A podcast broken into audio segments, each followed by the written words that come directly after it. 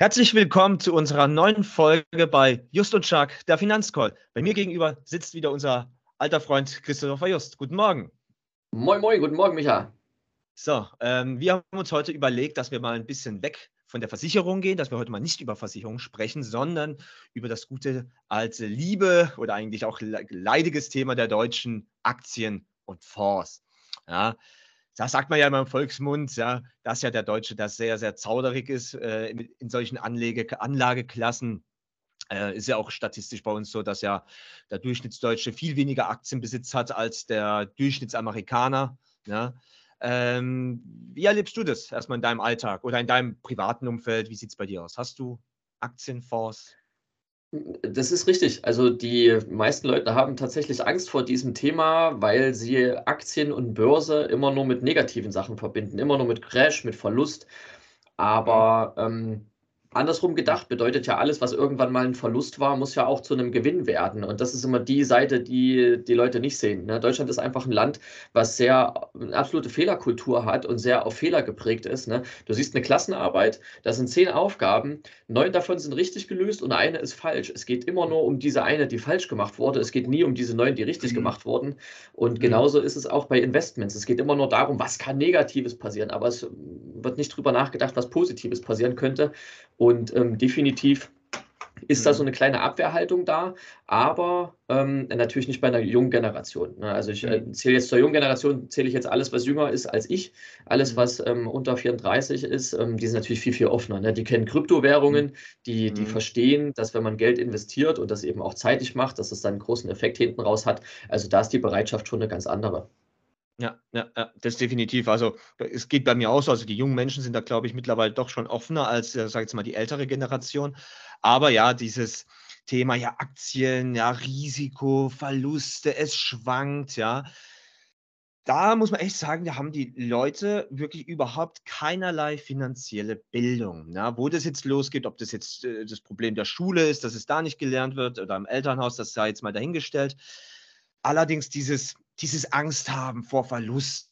Mhm. Das, ja, also ich bin auch manchmal sprachlos, weil wie soll man da jetzt äh, äh, äh argumentieren? Natürlich, wenn es jetzt mal runtergeht, ist ja gut, dann kann, kann man wieder günstiger einkaufen. Ne? Die sehen das dann gleich, es geht jetzt nach unten und es geht nie wieder nach oben. Und ich muss ja jetzt auch verkaufen, ja. wenn es äh, unten ist. Ne? Ähm, ja, also erstmal das. Und auch da, meine Oma hat mir damals zu meiner Geburt, also wo wir noch sehr jung waren, 500 D-Mark, also ostdeutsche Mark waren das noch. Ja. Die hat das auf eine, also festverzinslich angelegt, irgendwo bei dem netten Banker nebenan.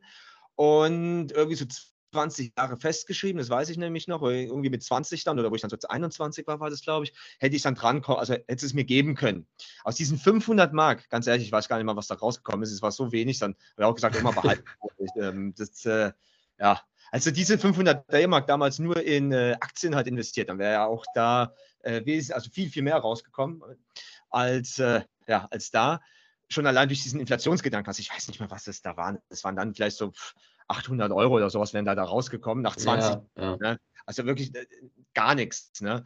Also diese, diese Angst vor Aktien und alles, das ist, also das kann ich echt nicht begreifen. Vor allem, ähm, wenn man es ja dann noch so sieht, wenn man, ich habe es letztens mal erst hier über einen Post mal hochgerechnet, hätte man bei der Wiedervereinigung, ja, also bei, vor 30 Jahren, wann das jetzt war, drei, ja, drei, ja, noch mehr, 34 Jahren, ja. Ich bin 89 geboren, da war das gerade. Ja, genau.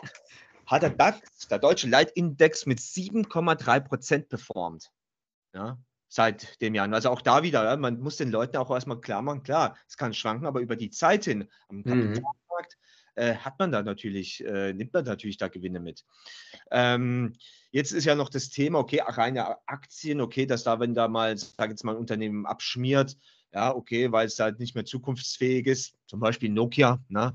gibt es ja da viele, viele Beispiele, gibt es ja, ja, immer noch gute alte Vorlösungen. Und gerade heute, was ja sehr gehypt wird, sind die guten alten ETF-Fonds. Damit kennst du dich ja auch schon recht gut aus. Da machst du schon, äh, hast du schon sehr oft Erfahrung gemacht.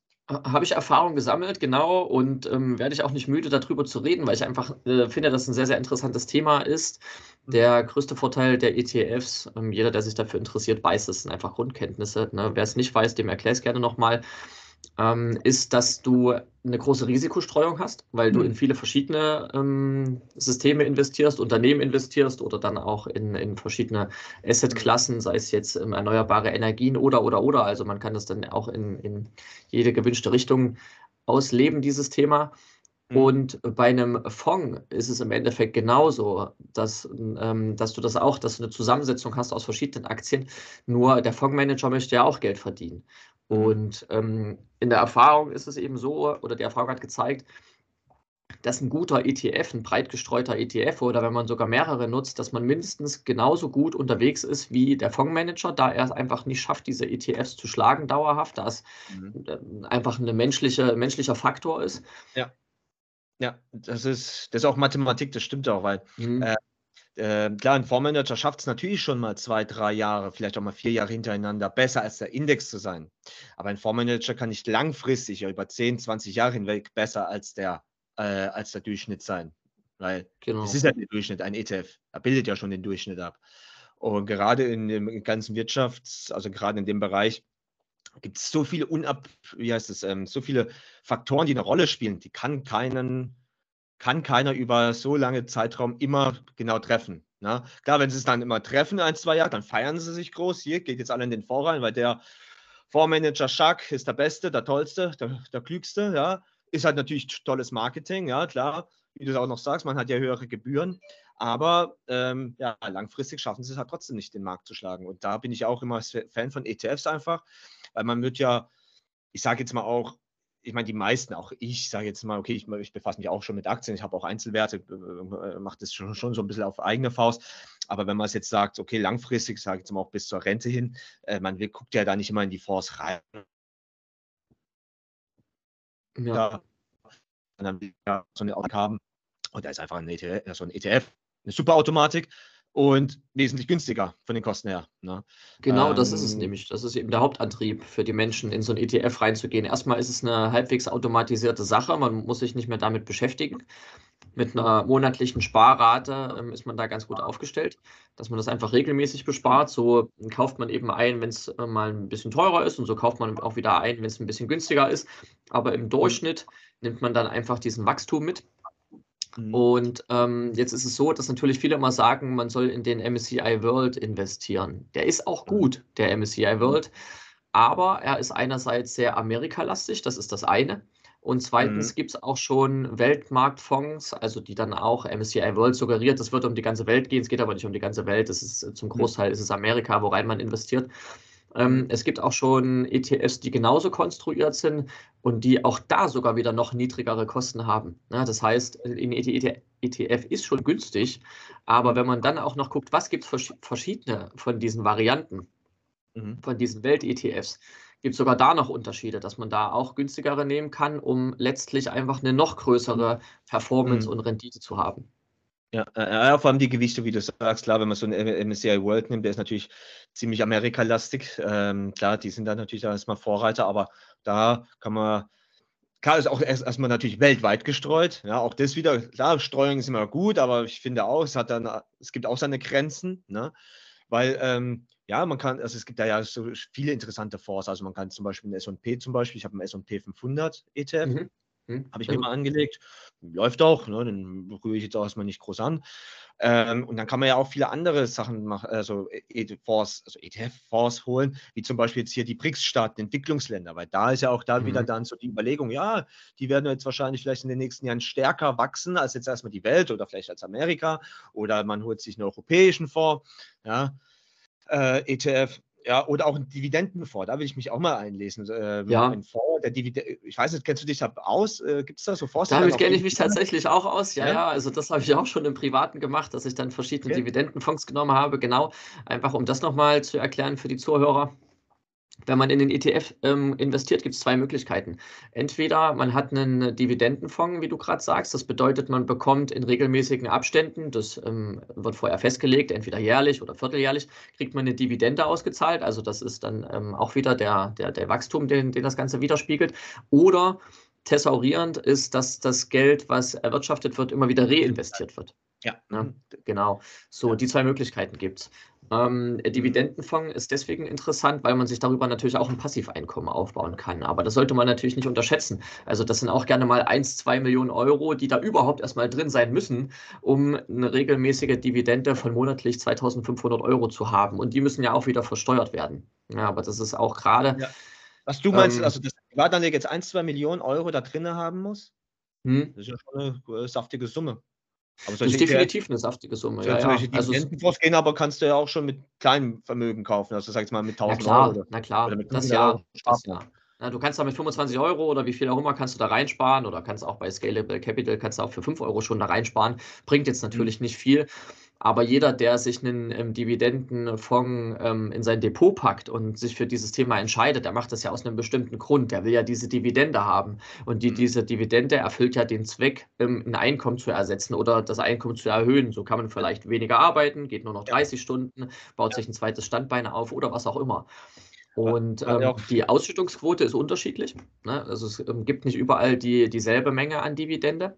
Mhm. Und ähm, da so 2500 Euro, das ist eine Zahl, die gerne genommen wird, um zu sagen, okay, wenn ich jetzt 2500 Euro brutto hätte, dann könnte ich davon erstmal existieren. Ne, ist jetzt nicht das super geile Leben, aber man kann erstmal seine Miete bezahlen und könnte davon theoretisch existieren.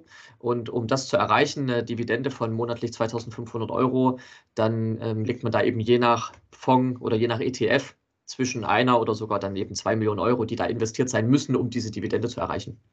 Okay. Hast du da eine Zahl? Also man sagt, also zum Beispiel, ich schaue mir, also das finde ich auch ein sehr interessantes Thema, gerade Dividenden, passives Einkommen aufbauen, da bin ich eh immer äh, gleich der Erste, der aufsteht und äh, ja. baue mir auch gerade so ein bisschen äh, Dividendenaktien auf. Ne? Also ich habe mir jetzt mhm. noch nicht viele, ähm, ähm, hat wie gesagt Dividendentitel, die halt am besten, deswegen finde ich das ein bisschen blöd in Deutschland, die äh, Dividendenaktien, äh, die bezahlen halt leider nur äh, einmal im Jahr oder was ist mhm. einmal, einmal im Jahr. Aber ich finde es ja auch gut, wenn es da schön, wenn man halt alle drei Monate, also vierteljährlich, ja. man solche Auszahlungen hat. Das finde ich da schon angenehm. Es gibt ja auch Aktien, die konnte ich aber jetzt nicht bei meinem Broker, also ich, äh, bei meinem Depot jetzt nicht kaufen. Äh, die zahlen sogar äh, monatliche, monatliche Dividenden aus. Die sind ja. dann, äh, ist ja keine Aktiennamen mhm. großartig, mhm. die, so Wheels, die äh, geschäftliche Immobilien haben, Geschäftsimmobilien, Wohnimmobilien haben, die zahlen dann jeden Monat eine Dividende aus man sagt so 5%, glaube ich, ist da gerade so, ist der 5, 6% im Jahr halt der Schnitt. Ähm, klar, weil beim, was bei Dividenden, sage ich jetzt mal, so Dividendentiteln der Nachteil ist, ist, dass die jetzt nicht so eine Kursexplosion haben werden, wie jetzt ne, die großen Big also Tech-Player. Ne, also da ist man mhm. eigentlich schon froh, sage ich jetzt mal, wenn man vielleicht eine kleine Steigerung im Jahr hat, aber in der Regel bleiben die so auf, ihren, auf ihrer Basis, aber ja, dafür zahlen sie halt diese Dividenden aus. Ne. Ähm, bei diesen ETF-Fonds, äh, hast du da so eine Zahl, was die so im Jahr auszahlen als Dividende? Im Durchschnitt? Äh, die, die, die Menge, die, die insgesamte Menge, also was da ausgeschüttet wird? Also so, man so, sagt ja, okay. Äh, ja, 3,5 Prozent ungefähr. Sowas in der Range ist das. Okay, mhm. okay, okay. Ja. Ja, das ist ja, und gerade wenn ich also die amerikanischen Titel ansehe, ja, also viele auch so Coca-Cola, McDonalds, die haben ja alle immer so um die 3 mhm. Da muss man dann auch immer gucken, wie lange zahlen die ja schon die Dividende, was tun sie, wie tun sie die ähm, oder halt ne, steigern, die, wie sind die Steigerungen. Ja. Ich meine, selbst Apple bezahlt ja eine Dividende, aber ich nehme das jetzt nicht als Dividendenwert auf, weil die Dividendenrendite ist da, glaube ich, so 0,6 Prozent oder sowas. Ne? Mhm. Also ich kann mir davon einen Monat, ja wirklich, äh, es ist wörtlich nur ein Lolli leisten davon. Ja. Ähm, äh, Genau, also wie gesagt, diese Dividenden, die, äh, also die, äh, was soll ich jetzt sagen, ETF-Dividendenfonds, ne, ähm, die dann schon alle drei Monate ausbezahlen, das gibt es auf jeden Fall. Das gibt es auf jeden Fall, genau, habe ich bei mir auch im Portfolio. Müsste ich selber nachgucken, wie der heißt. Also ich merke mir auch nicht alle Namen.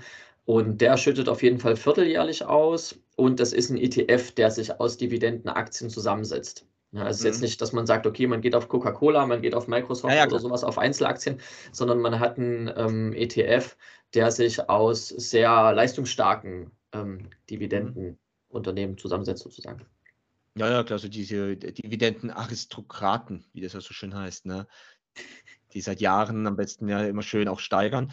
Klar, aber ich genau. meine, das steigert sich ja dann auch mit, wenn man ja auch diese, ähm, diese ähm, äh, Wertsteigerungen hat, man kauft jetzt heute diese Aktie für 10 Euro ein, sage jetzt mal, und die hat 3% Dividende, also 30 Cent zum Beispiel, ja. Jetzt ist es aber in fünf Jahren oder ein paar Jahren bei 20 Euro die Aktie und die Dividende ist ja noch mitgestiegen. Man hat ja aber noch den alten Einkaufspreis gehabt. Dann hat man natürlich dann richtig schön, ja, eine, eine, eine, eine richtig schönen Prozentsatz oder einen richtig schönen Cashflow sozusagen. Weil das, wie ja. gesagt, finde ich halt interessant, dass es halt dann alle drei Monate am besten reinkommt, nur einmal im Jahr ähm, dass es halt die, also alle drei Monate reinplätschert oder mit dem Geld entweder lebt man davon, weil man sagt, okay, man hat sich damit ein passives Einkommen aufgebaut oder man reinvestiert es neu. Ne? Also dass man, wie war der Begriff, dieses Thesaurierende? Thesaurieren, das, das sind die, wo das automatisch passiert, genau. Hm.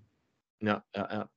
Ähm, genauso wie wenn man ja auch auf ETF-Basis da gehen will, was ich dann immer wieder beobachte, das ist ja auch immer eine gute, also bis jetzt leider noch äh, irgendwie immer verpasst, aber wenn man weiß, die und die Aktie, zum Beispiel Porsche kommt jetzt in DAX hinein. Das heißt, Porsche kommt ja jetzt in mehr, also in einen, äh, also ist ja in einem Index verzeichnet.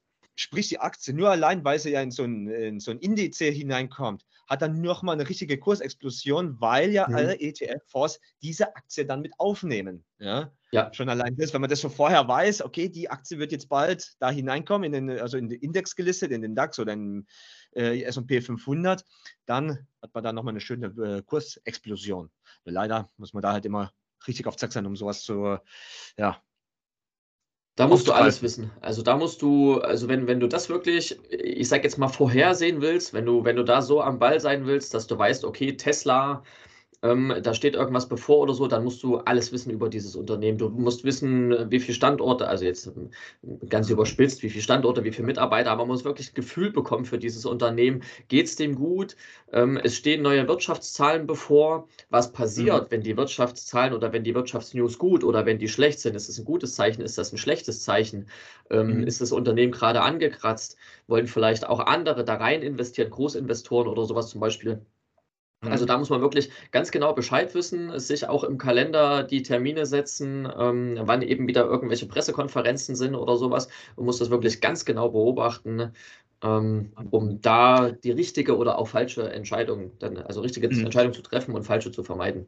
Mhm. mhm. So eine ganz allgemeine Frage. Wie siehst du jetzt diese allgemeine Marktsituation, wie wir sie jetzt haben? Also Dezember 2023. Ne?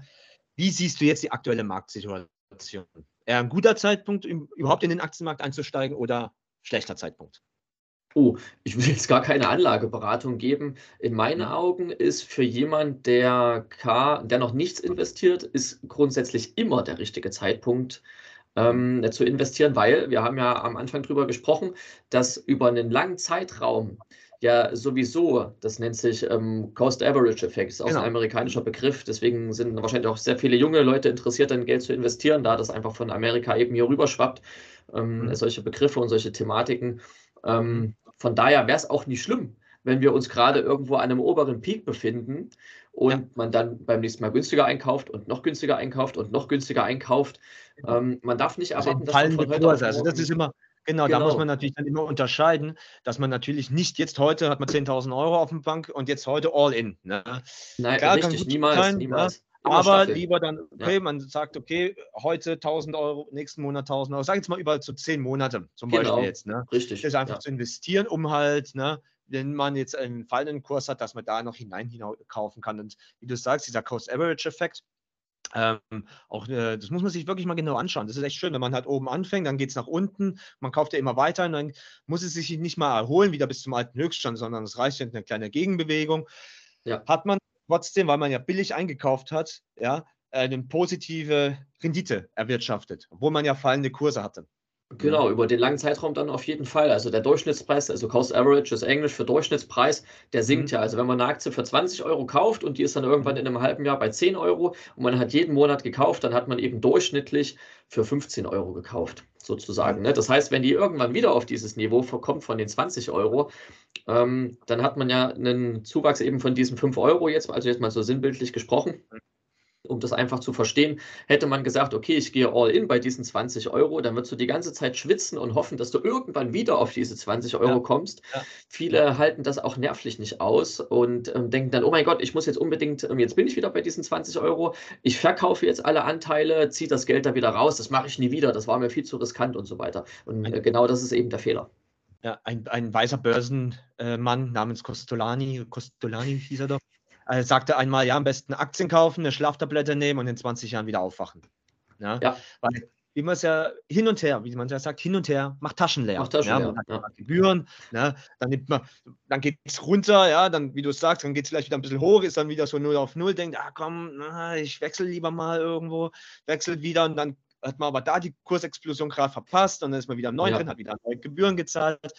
Ähm, deswegen bin ich auch persönlich gar kein Trader. Also ich nutze dann noch ganz klassisch meine Sparkasse, wo ich mein normales Girokonto habe. Da habe ich ein kleines Depot eingerichtet. Ich weiß, ich zahle auch mehr, wenn ich da mal eine, eine, eine Order ausführe, als wenn ich das jetzt irgendwo anders mache. Aber wie gesagt, ich bin da nicht mhm. jeden Tag und ja, zack, zack, zack. Ich höre mir jeden Tag natürlich Nachrichten an, weil es mich interessiert. Aber ich kaufe und lass mich in Ruhe. so am besten. Ja. ja. ja. Äh, und warte halt dann irgendwann, ja, bis ich dann, sage jetzt mal, irgendwo mir denke, okay, jetzt äh, kann man da mal wieder ein paar, äh, paar Steine äh, vom Tisch nehmen. Aber ansonsten, ja, ähm, ja, warte ich da mal. Genau, man muss eben vorher sich überlegen, wofür möchte ich dieses Geld investieren. Wenn man sagt, man investiert das für die Altersvorsorge, dann muss man auch dieses Vertrauen mitbringen, entweder ins Produkt oder in den Berater, der dann sagt, entspann dich, das mhm. passt schon alles. Ne? Von, das gibt der Sache ein bisschen Zeit, das kommt von ganz alleine.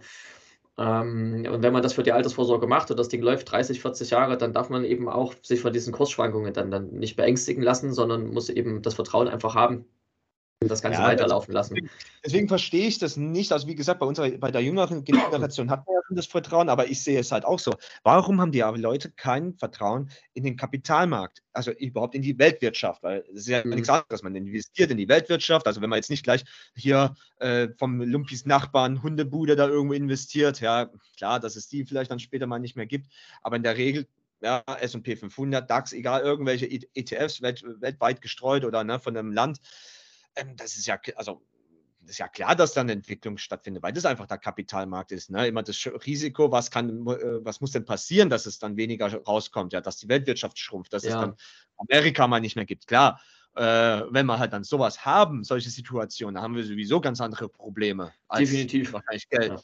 Dann sind, ja, dann ist wahrscheinlich wieder hier Hauen und Knüppeln angesagt. Ne? Deswegen einfach dieses Vertrauen, also dieses Fehlvertrauen, dieses Nichtvertrauen in, in den mhm. Markt, ich finde es schade, also ich kann es nicht verstehen. Weil ich, das das, was ich, ich verstehen. der Motor am Leben hält. Ne? Wir gehen jeden Tag eine Theorie. Ja. Was hast du für eine Theorie? Äh, Im Grunde habe ich ja sogar mehrere Theorien. Also einerseits ist es anerzogen, ne, weil unsere Eltern, also ich zähle jetzt mal meine Eltern, wir sind ja ein ähnliches Alter, ich zähle jetzt mal unsere Eltern mit rein, ähm, die haben vielleicht auch schon mal Kontakt gehabt zu sowas. Ne? Oder kennen jemanden, der Kontakt dazu hatte und hat da einfach eine falsche Entscheidung getroffen. Mein Vater hat zum Beispiel auch mal früher eine T-Online-Aktie gekauft. Ähm, die gibt es immer noch, T-Online. Und diese Aktie, die wäre heute bestimmt auch sehr viel Geld wert. Aber mhm. er hat es damals eben nicht ausgehalten und hat es dann wieder verkauft. Das, das Klassiker, ja. in 2000er ja, ja. Jahren, die Dotcom-Blase. Genau, richtig, richtig, richtig. Mhm. Genau so ist es. Ne? Hat gedacht, ey geil, ich steige da jetzt ein. Mhm. Und ähm, hat dann da eben schlechte Erfahrungen gemacht weil mhm. er sich auch eben einfach nicht auseinandergesetzt hat mit diesem Thema. Ne? Er hat nicht mhm. verstanden, wer ist denn überhaupt hier online, was machen die, wie, wie, wie verdienen die ihr Geld? Ja, okay, die haben überall ihre Telefonanlagen hingebaut und sowas alles. Mhm. Ähm, das mhm. schon, ne? aber ich meine, die gibt es ja immer noch. Jetzt mittlerweile haben sich ja sämtliche anderen Anbieter eingekauft, ob das 1 und 1 ist. Alle nutzen dieses ähm, äh, äh Netz. Die Telekom-Aktie äh, ist, ist, sogar sehr gut performt jetzt in den letzten Jahren. Ich habe es jetzt ja, nicht ja, ja, ja. aber ich, äh, genau. ein gutes Investment das, gewesen. Das ist das Hauptproblem, dass man schlechte Erfahrungen macht, weil der Zeitraum zu kurz gewählt ist und man eben einfach keine Ahnung hat, wohin das Geld fließt. Ne? Mhm. Das, das ist das Problem. Und ähm, ich glaube, die, die Menschen wollen immer einen kurzfristigen Effekt sehen. Also du gehst, du gehst ins Autohaus, du, du weißt nicht, dir fällt am Sonntag ein, geil, ich muss mir ein neues Auto kaufen. Du gehst am Montag im mhm. Autohaus, findest ein Auto, was dir gefällt und am Mittwoch willst du einen Vertrag unterschreiben, damit du nächste Woche schon das neue Auto fahren kannst immer on demand und vor allem halt die Richtig. Gier. Da kommt, es muss immer alles da dazu, wenn man dann gerade sieht, dieser Kurs geht gerade steil nach oben, jetzt steigt man noch ein, hat man heute im Crypto-Space, ne, die ganzen Moonboys, ne, die halt über Nacht reich werden wollen, diese Mentalität, die hat man halt überall, ne, oder ja, warum man dann quasi dann noch nachschwimmt, dieses FOMO, ja, dieses Fear of Missing Out, oh, jetzt ja. startet hier die Kursexplosion, jetzt steige ich noch ein, ja, aber dann äh, schwimmt man dann doch leider schon meistens mit hinterher. Ne? Deswegen ähm, ja, ja, man, man sollte eben auch nicht das Geld investieren, was man nicht hat. Ne, dass man, man verdient sein Geld, auf welche Art und Weise auch immer. Ne? Der eine hat eine, hat eine Bäckerei, der nächste ist irgendwo angestellt. Man verdient Geld und hat einen gewissen Teil des Geldes übrig, was man dann eben äh, verlebt. Und wenn man dann sagt, davon investiere ich noch was, dann muss man es ja. aber auch investieren, ohne dem Ganzen hinterher zu trauern. Natürlich, wenn man, ist es irgendwo auch einem gewissen Risiko ausgesetzt. Das ist ja ganz logisch, ich will es gar nicht kleinreden. Natürlich ist ein Risiko mhm. da aber man darf diesem Geld nicht nachtrauern. Und wenn man sich davon löst und sagt, okay, ich investiere jetzt jeden Monat 50 Euro, 100 Euro, 200 Euro, wie auch immer meine Lebenssituation ist, wenn ich 200 Euro investieren kann, weil ich Ingenieur bin und im Monat über 3000 verdiene und überhaupt nicht weiß, wohin mit meinem Geld. Ich habe jeden Monat 1000 Euro übrig oder 1200 Euro und ich kenne solche Menschen, ähm, denen tut das nicht weh, 200 Euro zu investieren. Dann darf man diesem Geld nicht nachtrauern. Und wenn man das dann einfach mal laufen lässt eine ganze Weile, dann wird man irgendwann feststellen, dass sich das ähm, gelohnt hat. Das ist wie in der Pflanzenwelt. Ne? Du setzt einen Samen in die Erde, da darfst du nicht erwarten, dass da morgen schon der erste Apfel dran hängt. Genau, und es wächst ja und es baut sich auf. Vor allem, ich sehe das ja auch so. Es ist ja ein viel größeres Risiko, ja, dass man das Geld einfach auf der Bank lässt. Ne? Man verdient sein Geld, klar, man braucht immer Geld auf der Bank, also erstmal Cash, ne? das ist ganz normal. Aber dass man halt nichts investiert, das ist das größte Risiko überhaupt. Erstmal, ne? dass man halt nichts mehr, also nichts verdient daran. Und zweitens, das Vermögen, das nimmt ja immer weiter ab. Weil es ja jetzt ja. auf der Bank ist, man hat eine Inflation, gut, die ist jetzt auch wieder zurückläufig, aber im Endeffekt hat man erstmal äh, die Inflation, äh, die das auffrisst und dann, ja, ähm, steht man halt äh, ein paar Jahren da und denkt so, okay, hätte ich jetzt da und da investiert, weil ich ja, sage es halt auch, ich tue lieber mein Geld, also dieses Fiat-Geld, dieses Papiergeld, in irgendwas umtauschen, sei es jetzt Aktien, Fonds, Immobilien, in irgendwelche Sachwerte, Gold, Silber, ist ja egal was. Es ja. können ja auch Whiskyflaschen sein oder gute Weinflaschen, irgendwas, ne, irgend, oder Uhren. Viele, also ich kenne auch viele, die, oder nicht viele, also einige, die kaufen sich Uhren ne, äh, als Kapitalanlage. Ne? Irgendwas halt erstmal eingetauscht. Ne? Weil klar, wenn man, wenn man halt das Geld nicht braucht, natürlich so eine Uhr oder eine Whiskyflasche, die kann man, sage jetzt mal, schlechter wieder vermünzen. Ne? Wie jetzt eine Aktie, wenn man jetzt wieder Geld braucht, okay, äh, verkauft man den einen oder anderen Titel wieder. Das geht natürlich in anderen Sachen nicht.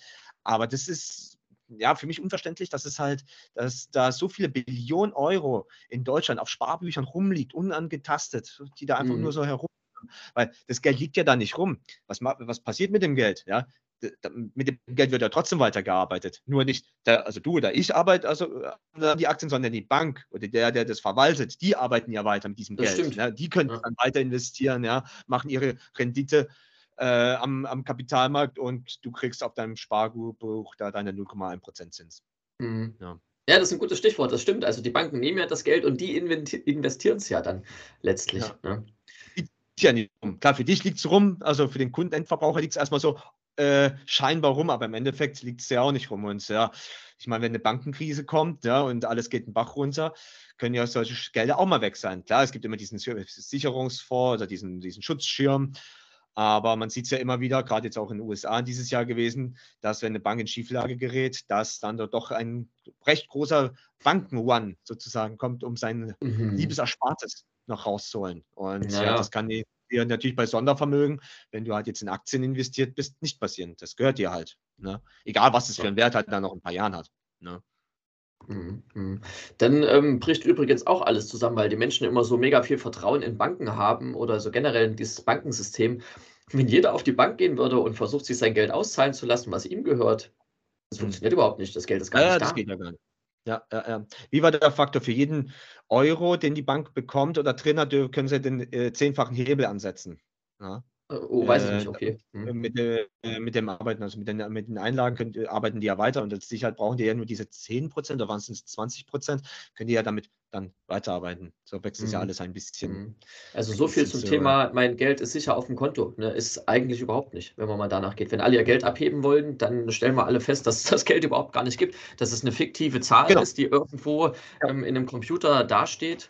Aber geben tut ja. das Geld gar nicht. Genau, das, äh, das stimmt. Genau.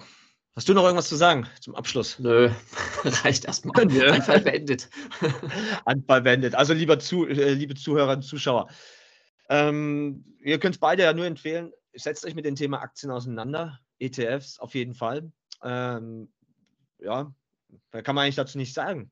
Weil klar, wenn man nichts hat, klar, kann man nichts investieren. Ja, dann tut es mir auch leid, aber sobald man doch irgendwo gewollt ist, ein bisschen was zu investieren, kommt man um Aktien und ETFs oder Fonds, egal wie man es jetzt nennen mag, kommt man da Mhm. nicht drum. Am Ende nicht. Nee, nee. Ähm, ich glaube, es hat, es hat einfach was mit einer Denkweise zu tun. Also wer wenig Geld verdient und viel Ausgaben hat, der hat natürlich nichts zu investieren. Aber ich denke, wenn man mal so ein bisschen in sich geht, kann man das ein oder andere in seinem Leben umstellen, was auch so Konsum angeht, kann den ein bisschen runterfahren und macht vielleicht doch schon mal so die ersten 5 Euro locker, wo man sagt, okay, ich fange jetzt mit 5 Euro an. Das ist nicht viel, 5 Euro, keine Ja, ja, Frage. mal Aber man kriegt ein Gefühl für dieses Thema einfach, man beschäftigt sich damit. Genau, Und genau. irgendwann werden es 7 Euro und dann werden es irgendwann mal 15 Euro und so weiter Genau, und so weiter. mal- Genau, Also von genau. daher, also das wäre auf jeden Fall mein Schlusswort, meine Empfehlung. Auf jeden Fall. Äh, einfach mal irgendwie reinkommen, mit einem Fuß, mit einem Richtig. Zeh. Man kann, man kann ja sogar Musterfonds anlegen, ohne jetzt Geld zu investieren. Einfach, man kauft Mhm. die äh, Aktien oder diesen Fonds und man sieht sie- virtuell diese Entwicklung, ohne jetzt Geld investiert zu haben. Aber wie du sagst, am besten doch einfach mal mit ein paar Euro reingehen. Das langt doch schon erstmal. Um Ja. halt ne, so ein bisschen Gefühl zu bekommen. So. Genau. Und wenn du dann feststellst, ey geil, das funktioniert ja tatsächlich, was die da erzählen oder was alle erzählen oder wer auch immer erzählt hat, ähm, dass es mal hochgeht und dass es mal runtergeht und man sieht, dass es im, im Plusbereich ist, dann ähm, fängt nämlich ein ganz anderer Denkansatz an. Ne? Dann überlegst du nämlich, ob du vielleicht doch irgendwo aus diesen 5 Euro 10 Euro oder 20 Euro machst Mhm. und ähm, dann bist du in the game. Das auf jeden Fall. So, mein Lieber. Dann war es das wieder für heute. Für unsere neue So ist es. Folge. äh, lieber Zuschauer, Zuhörer, vielen Dank erstmal. Wir würden uns über jedes, jeden Like, jeden Kommentar freuen. Natürlich auch über ein Abo. Und wir hören und sehen uns dann wieder nächste Woche.